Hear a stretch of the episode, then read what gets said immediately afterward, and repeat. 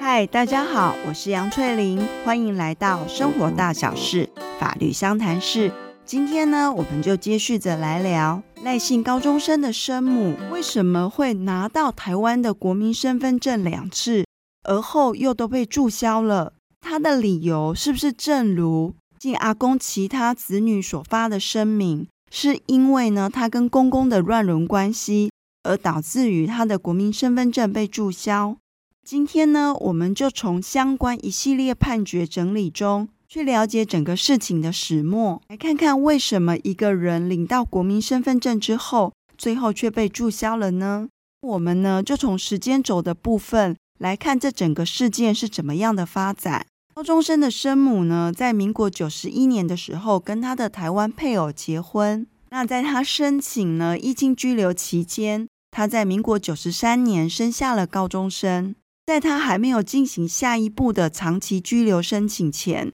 他的台湾配偶就在民国九十七年过世了。那当依亲的对象已经过世的时候，等于当初申请居留的原因已经不存在了，就有可能呢会被要求出境。这时候生母呢就用《两岸人民关系条例》里面，当他的台湾配偶过世的时候，为了要照顾未成年子女，这款事由去申请定居。内政部呢也在同年九十七年的时候。准许了他的定居许可，那也核发了定居居留证。他就根据这个定居居留证呢，去申请户籍登记，也在第一次拿到了他的国民身份证。而在他拿到国民身份证的同时，他的配偶在前任婚姻下所生的女儿，继承人的身份，被赖姓高中生提起否认子女之诉，让高中生呢，并不是他爸爸的小孩。可能有人就会问说，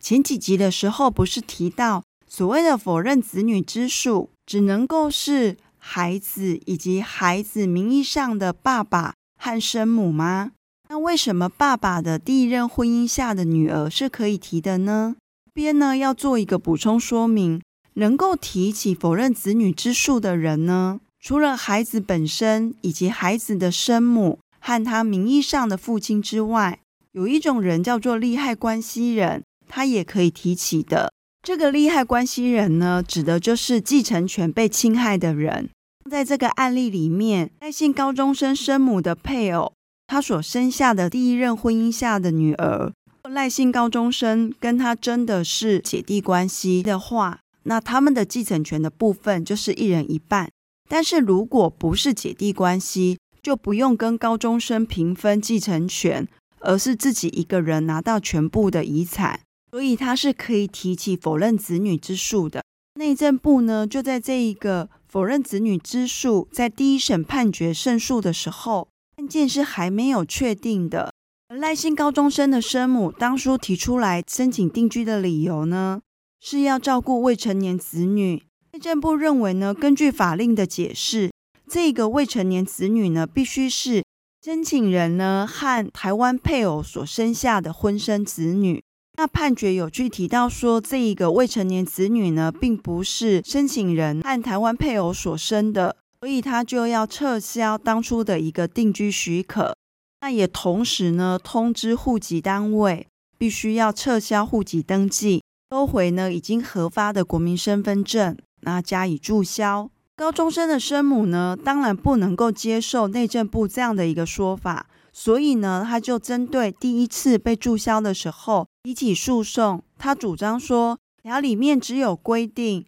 我的配偶死亡，那我要照顾未成年子女这样的一个要件，他根本没有去提到说这个未成年子女是不是要跟这个配偶所生。否认子女之数都还没有确定，怎么可以用这个理由就注销我的国民身份证呢？那他这样的主张呢，在整个法院的审理过程中，法院的认定是内政部呢是不能够以一个还没有确定的否认子女之诉，就撤销了当初的定居许可，那也影响到后续户籍登记的撤销、国民身份证的要求返还注销。那内政部呢，就根据法院的这样一个判决，他就撤销了当初撤销生母定居许可的行政处分。白话的来讲呢，之前呢说要撤销你定居许可这件事情，就当没有发生。母你所领取的这个国民身份证呢，还是合法有效的。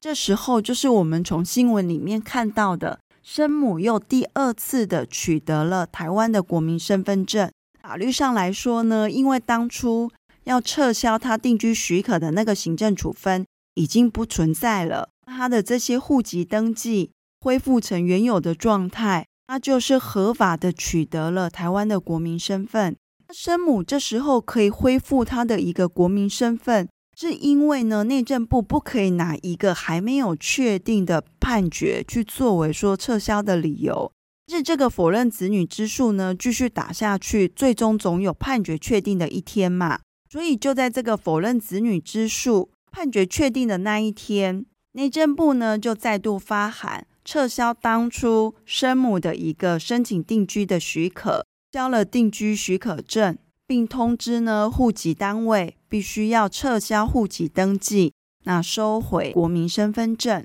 那高中生的生母当然是不能够接受这样的事情，所以他就提起了相关的救济。他这时候的主张呢，除了根据法律的规定呢，那个构成要件里面呢，并没有叙明说。这一个未成年子女一定是要他跟已经过世的台湾配偶所生的。那另外，他也提出了，从台湾配偶过世之后，他都一直没有再结婚，那也在台湾呢，也停留了很长的一段时间。那是不是也可以利用其他的理由来申请定居？法院呢是怎么看待他所提出的主张？法院呢在解读台湾配偶已经过世。那要照顾未成年子女为由申请定居时，这个未成年子女呢，一定是要跟台湾配偶所生的未成年子女。因为如果不做这样的解释，那就会变成说，当台湾地区的配偶过世时，